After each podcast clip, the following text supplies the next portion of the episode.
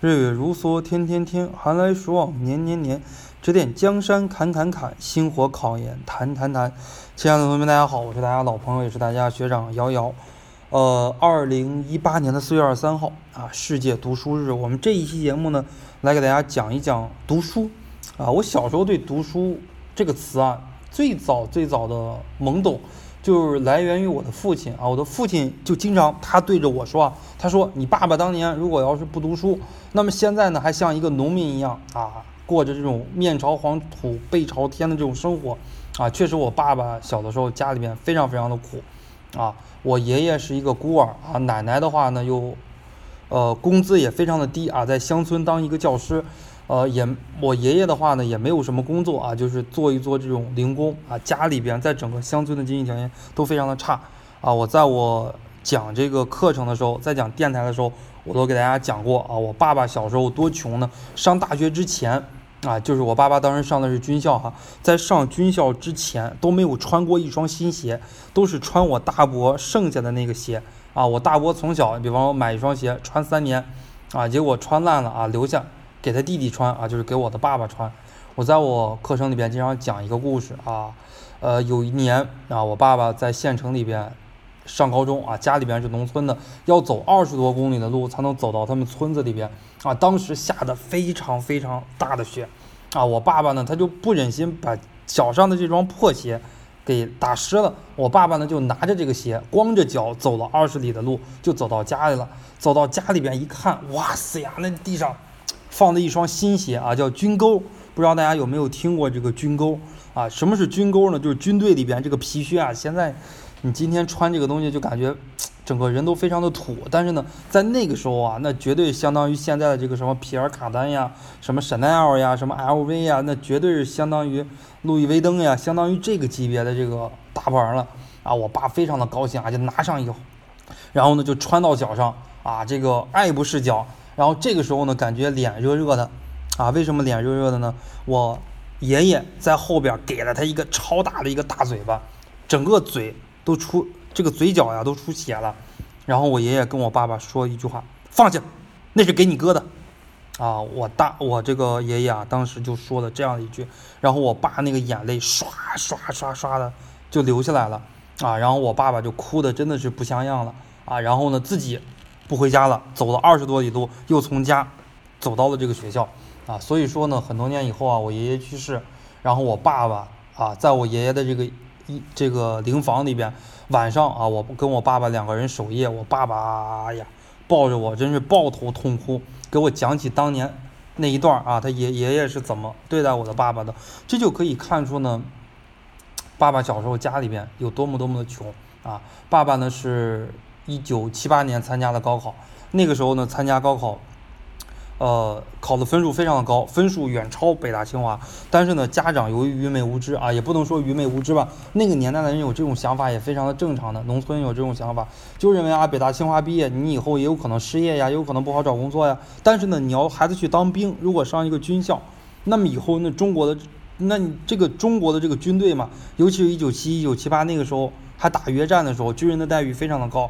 你看你吃的东西、喝的东西，国家给你；你看你穿的衣服也是国家发啊。你看你住的这个房子，那也是国家统一的分给军人啊。觉得军人的待遇非常的高，于是呢，让我的爸爸啊报了这个第一军医大学，现在的南方医科大学。后来呢，我爸爸非常的努力啊，考研考博，现在呢成为中国儿科界。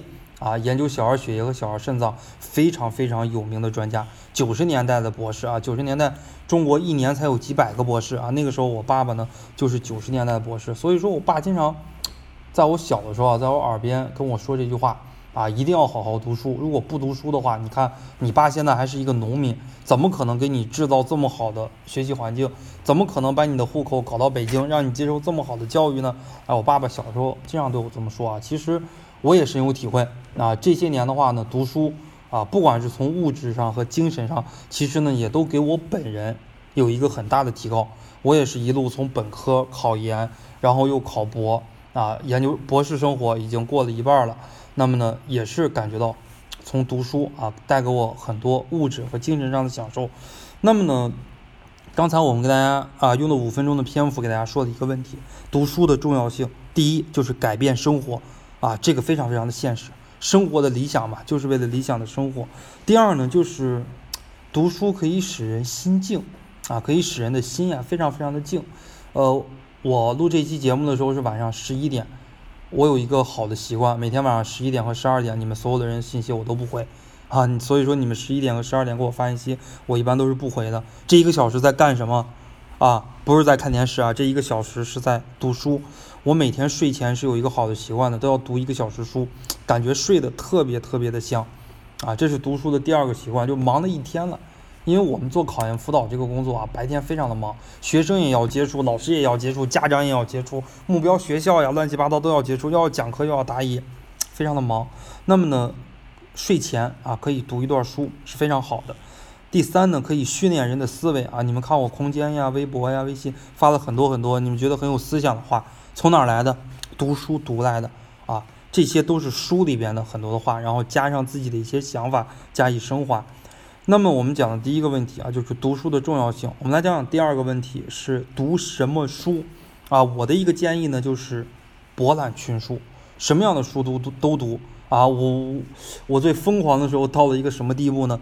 你们去看看我空间里边，应该是二零一五年、二零一六年，我特别迷恋那个家庭主妇报啊，一周一份报纸，当时一份报纸两块钱，就迷恋到什么程度？就这类的书、这类的报纸我都读。